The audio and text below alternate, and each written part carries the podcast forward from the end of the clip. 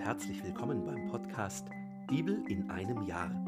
Mein Name ist Markus Schlenker und gemeinsam lesen wir in einem Jahr hier täglich aus dem Buch der Bücher der Heiligen Schrift.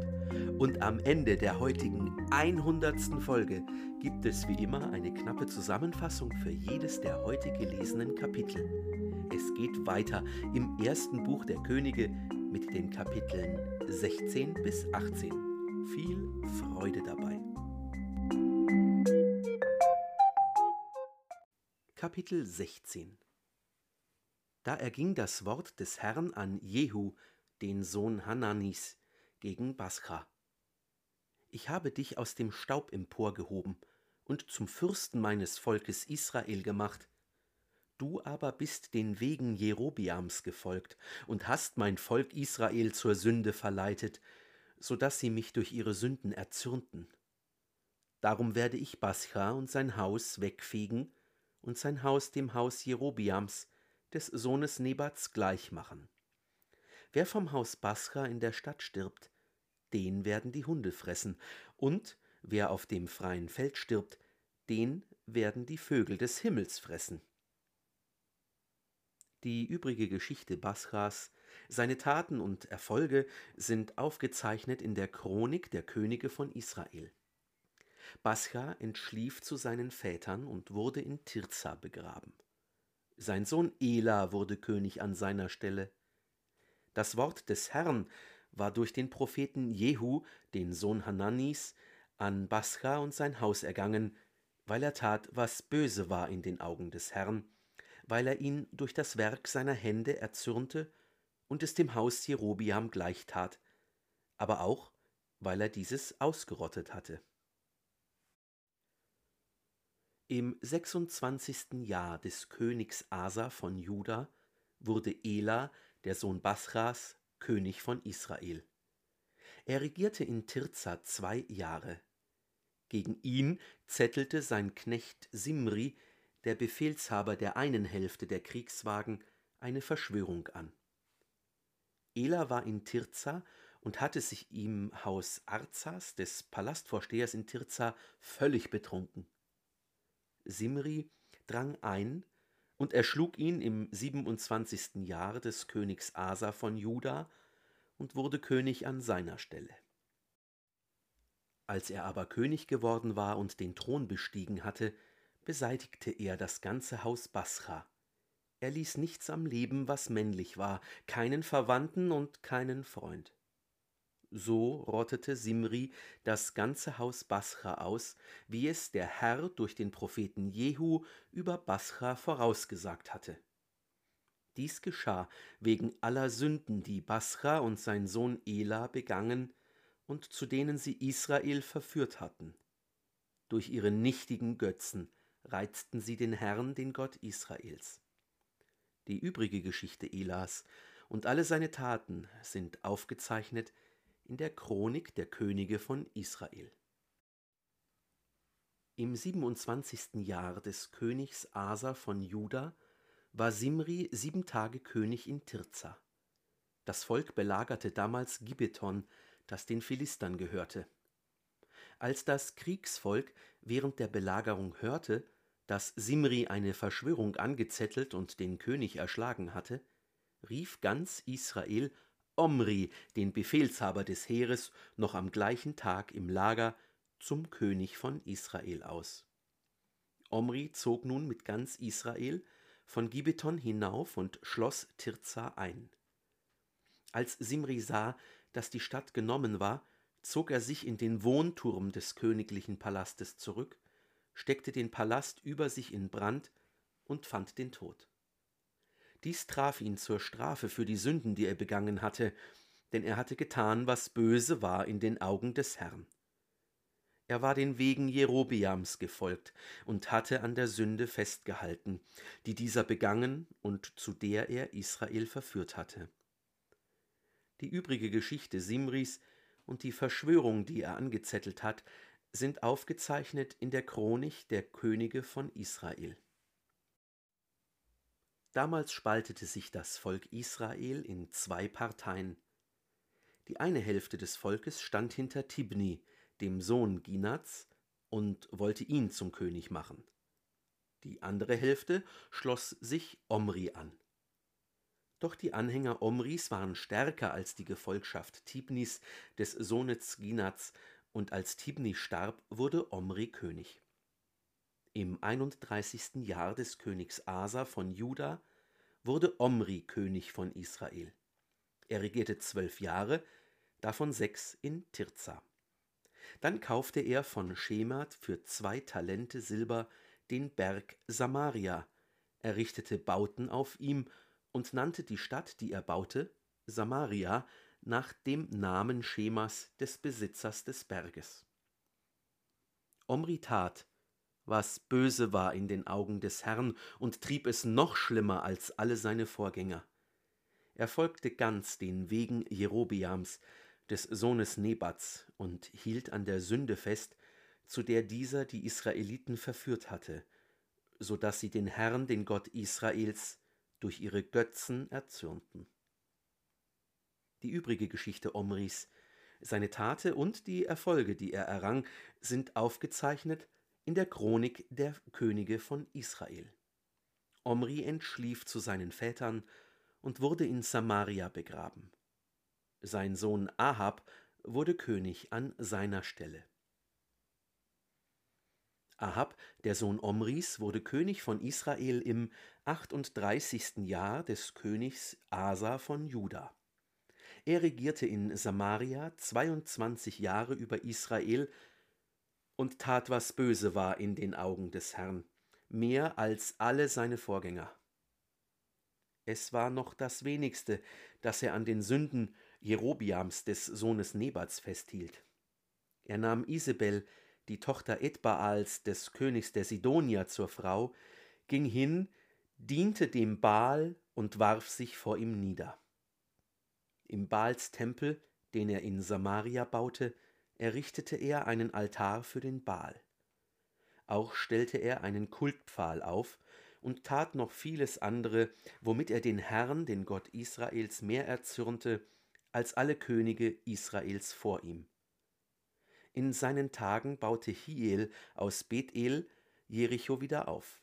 Um den Preis seines Erstgeborenen Abiram legte er die Fundamente, und um den Preis seines jüngsten Sohnes Segub setzte er die Tore ein, wie es der Herr durch Josua, den Sohn Nuns, vorausgesagt hatte.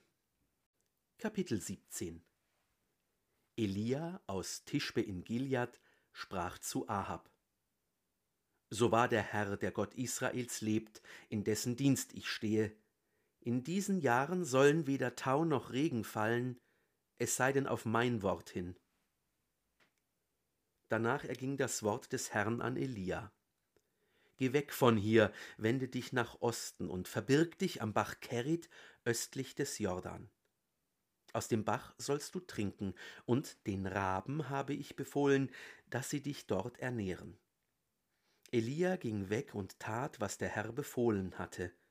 Er begab sich zum Bach Kerit östlich des Jordan und ließ sich dort nieder. Die Raben brachten ihm Brot und Fleisch am Morgen und ebenso Brot und Fleisch am Abend, und er trank aus dem Bach. Nach einiger Zeit aber vertrocknete der Bach, denn es fiel kein Regen im Land. Da erging das Wort des Herrn an Elia. Mach dich auf und geh nach Sarepta, das zu Sidon gehört, und bleib dort. Ich habe dort einer Witwe befohlen, dich zu versorgen. Er machte sich auf und ging nach Sarepta. Als er an das Stadttor kam, traf er dort eine Witwe, die Holz auflas. Er bat sie, Bring in einem Gefäß ein wenig Wasser zum Trinken. Als sie wegging, um es zu holen, rief er ihr nach Bring mir auch einen Bissen Brot mit. Doch sie sagte So wahr der Herr dein Gott lebt, ich habe nichts mehr vorrätig als eine Handvoll Mehl im Topf und ein wenig Öl im Krug. Ich lese hier ein paar Stücke Holz auf und gehe dann heim, um für mich und meinen Sohn etwas zuzubereiten. Das wollen wir noch essen und dann sterben. Elia entgegnete ihr Fürchte dich nicht. Geh heim und tu, was du gesagt hast. Nur mache zuerst für mich ein kleines Gebäck und bring es zu mir heraus. Danach kannst du für dich und deinen Sohn etwas zubereiten. Denn so spricht der Herr, der Gott Israels. Der Mehltopf wird nicht leer werden und der Ölkrug nicht versiegen bis zu dem Tag, an dem der Herr wieder Regen auf den Erdboden sendet. Sie ging und tat, was Elia gesagt hatte. So hatte sie mit ihm und ihrem Haus viele Tage zu essen. Der Mehltopf wurde nicht leer und der Ölkrug versiegte nicht, wie der Herr durch Elia versprochen hatte. Nach einiger Zeit erkrankte der Sohn der Frau, der das Haus gehörte. Die Krankheit verschlimmerte sich so, dass zuletzt kein Atem mehr in ihm war. Da sagte sie zu Elia, Was habe ich mit dir zu schaffen, Mann Gottes?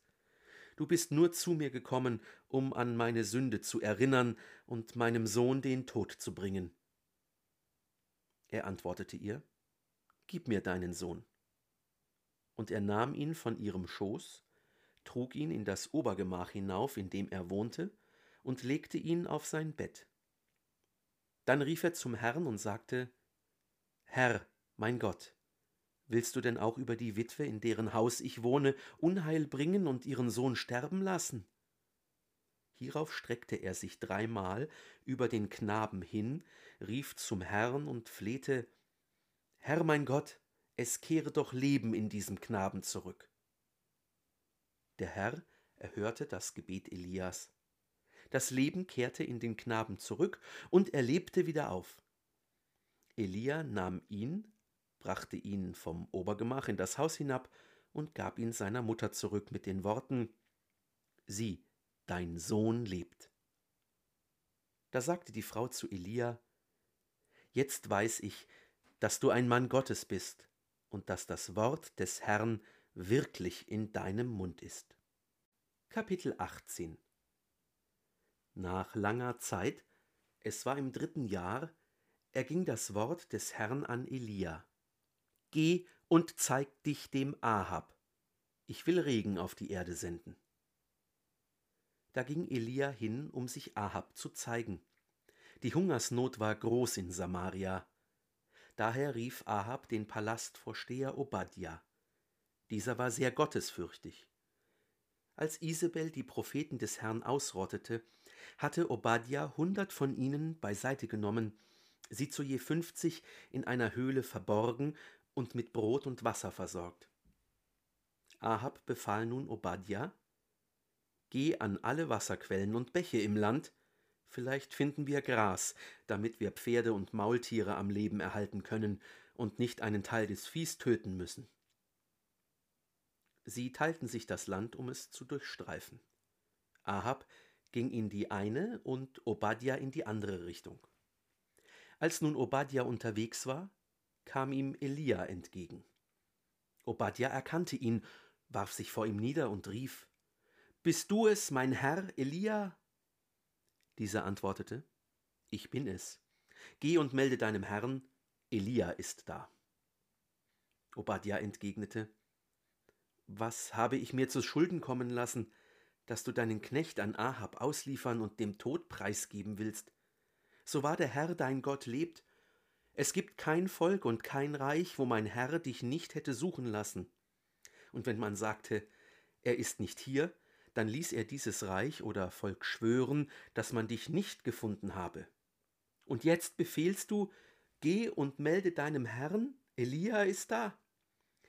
Wenn ich nun vor dir weggehe, könnte ja der Geist des Herrn dich an einen Ort tragen, den ich nicht kenne. Käme ich dann zu Ahab, um dich zu melden, und könnte er dich nicht finden, so würde er mich töten.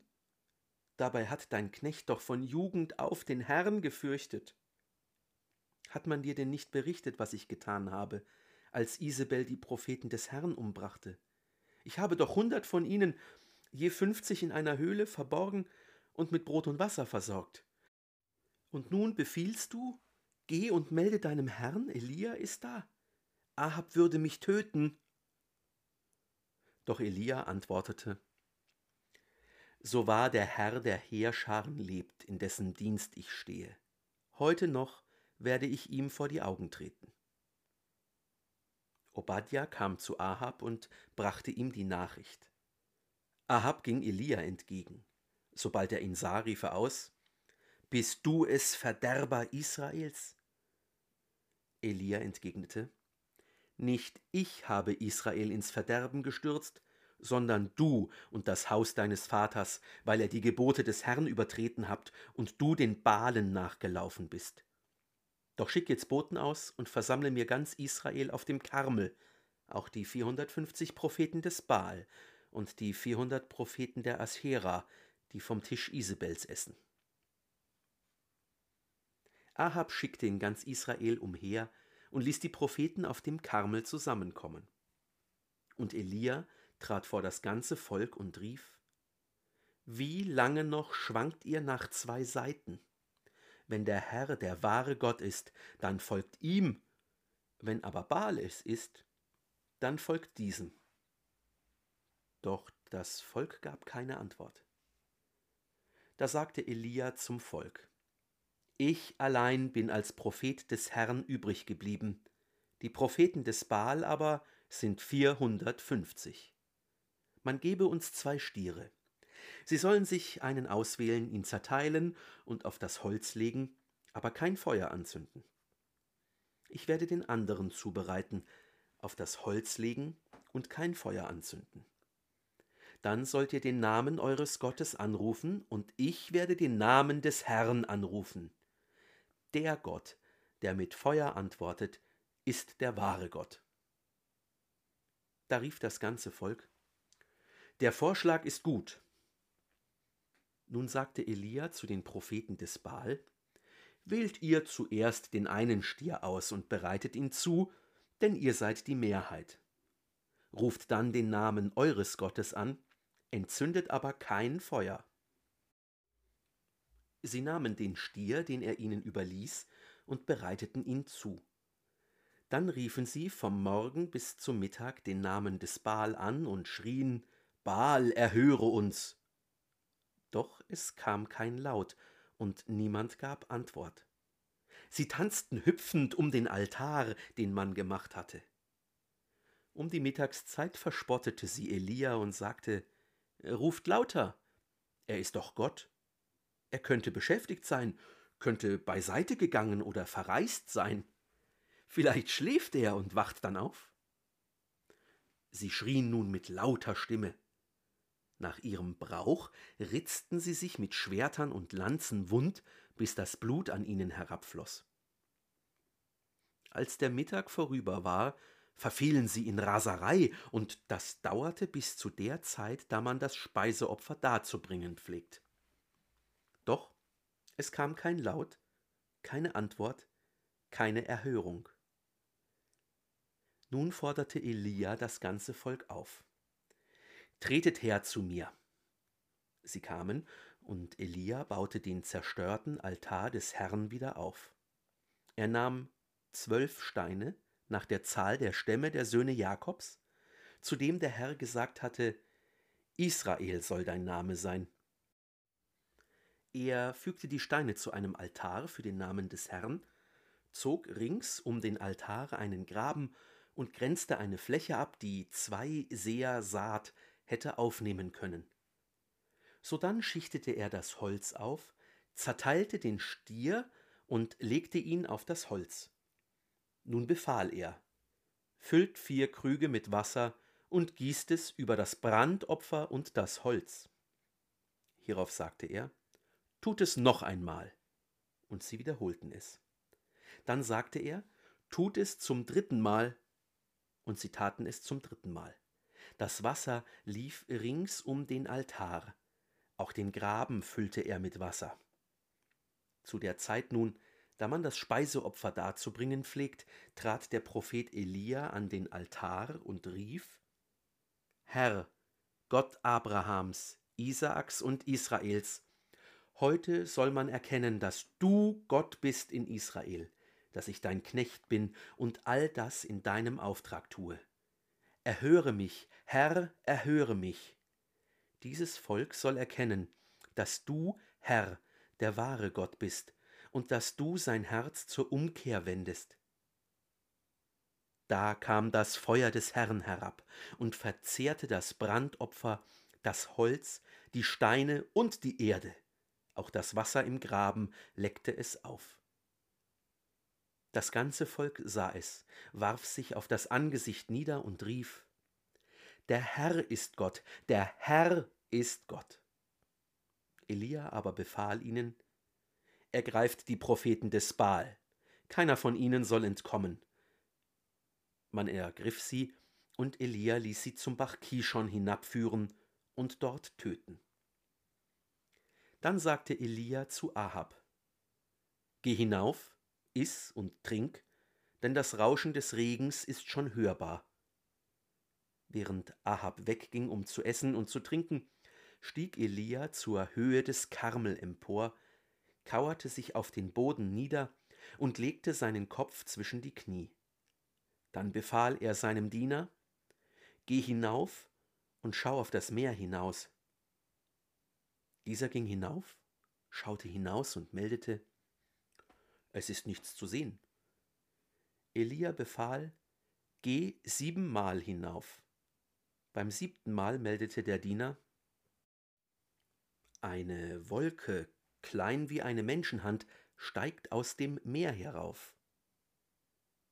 Darauf sagte Elia, Geh hinauf und sag zu Ahab, spanne an und fahre hinab, damit der Regen dich nicht aufhält. Es dauerte nicht lange, da verfinsterte sich der Himmel durch Sturm und Wolken, und es fiel starker Regen. Ahab bestieg den Wagen und fuhr nach Jezreel. Über Elia aber kam die Hand des Herrn. Er gürtete sich und lief vor Ahab her bis dorthin, wo der Weg nach Jezreel abzweigt.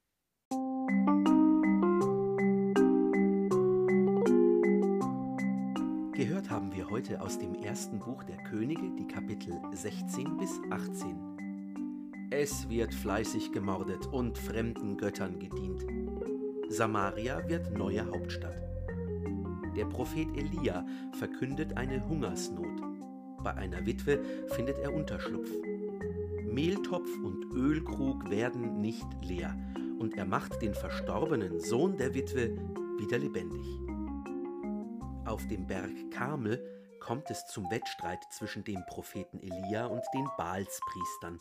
Er gewinnt, die falschen Priester werden getötet, die Hungersnot endet. Das war die 100. von 365 Folgen beim Podcast Bibel in einem Jahr. Schön, dass du heute dabei warst. Wenn es dir gefallen hat, dann empfiehl diesen Podcast gerne weiter. Zum Neuen Testament findest du übrigens auf dem YouTube-Kanal Einsatztage jeden Sonntag ein Video. Den Link dazu findest du in der Beschreibung. Schau doch mal vorbei. Und bis zum nächsten Mal wünsche ich dir alles Gute und Gottes reichen Segen.